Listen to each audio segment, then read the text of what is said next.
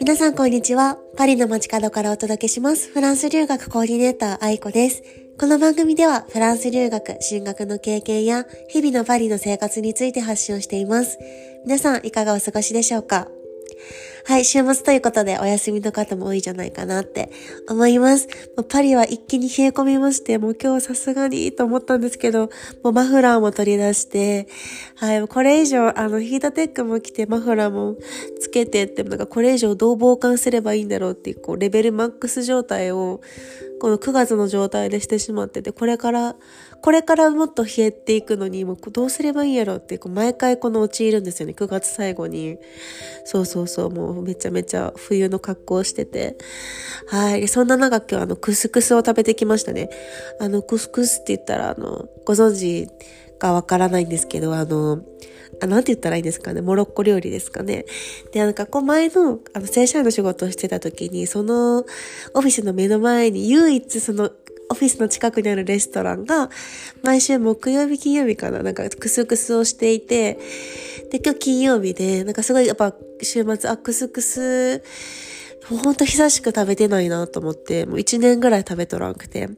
あの彼にちょっと強い要望を出して、今日はあのクスクスレストランに行ってきましたね。結構本当にザの人がやっていて、うん、モロッコ人かな。で、はい。あの、すごい美味しかったですね。温まって。はい。あの、そう、今週末もすごい天気も良くなくて、もっと気温も下がっていくみたいなので、うん、やっぱこうフランスって長いんですよ。この暑い時期。間違えました。寒い時期が。そう、9月末ぐらいから一気に気温が下がって、こっからあと5月ぐらいまでもうずっとこの寒くて薄暗くてが続くので、もう本当に早くも待ち遠しいですね、春が。春って言っても、日本やとね、4月ぐらいから暖かいですけど、まあ、5月ぐらいかなーって。なんか最初特に日本にいる時はそんななんてなかったんですけど、やっぱこう、フランスにおると天気がめっちゃ良くなくて、あの、結構こう、太陽によって気、気分が浮き沈みするんですよね。これ結構在住、在住日本人、在仏日本人の方みんな言われてるんですけど、なので冬にはこうビタミン D を取ったり、できるだけ外にも太陽出たらすぐ外出て浴びたりとかして、やっぱメンタル結構左右されますよね。はい、なので、あの、留学中の方やこれから留学される方は、はい、冬はちょっとこう、自分のセルフケアをと怠らずにですね。はい。で、えっと、今日お話しするテーマは、あの、語学勉強のイメージの大切さということについて話そうと思います。こう、フランス語でも何でもそうなんですけど、新しい言語を勉強しているとか、こう、勉強中の方って、あの、ペラペラなりになりたいとか、もっと上手になっていろんな人と話して、それぞれいろいろな、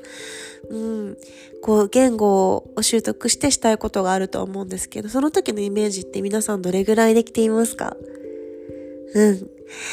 あ、なんか上手になれたらいいなとかいう理由でやっている。それもすごく立派な一つの理由なんですけど、ここでお話ししたいのが、それ以上、こう、もっと掘ったイメージを持つ。例えばですね、うん、まあ、フランス語を勉強しているとして、フランス語上手になりたい。で、その後に何のために？で、例えば、うん、フランス語を勉強して、もっとこう、日本とフランスの間のに立ってこういろんな仕事をしてみたいとか。じゃあその時の自分の気持ちはって考えて、で、すごくフランス語が上手になったらやっぱり自分にはもっと自信がつくし、心でもゆとりができるとか、そこまでこう、なんやろ、パッてフランス、フランス語上手になりたい。それだけでものすごいこう何年も継続的にモチベーションが続く方はもう拍手、拍手なんですけど、あの、私が本当にそういうタイプではなく、こう何かこう、原動力になるものがないと無理なので、私は結構時間、イメージをめちゃめちゃして、当時例えば23歳の頃は、うん、フランスに来てて、で、まだ学生をしてたんですよね。で、頭の中ではもう絶対に何が何でも25までにフランス語をこのレベルにして、当時聖夜持ってたので、聖ドゥ絶対に取って、その時までに絶対に何が何でも、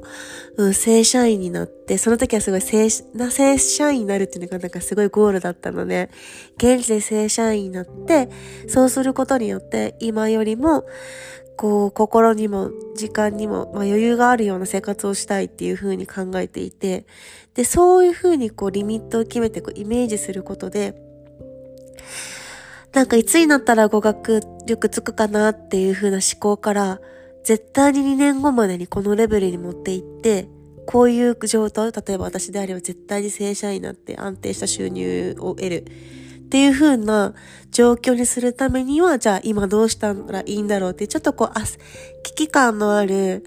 うん、行動設定ができるんですよね。で、こうすることで、例えば何でもいいんですよね。例えば試験に申し込むとか、フランス語検定にいついつまでにこのレベルを取る、そして私は何をする、その時の気持ち。まで考えると、結構もう本当に、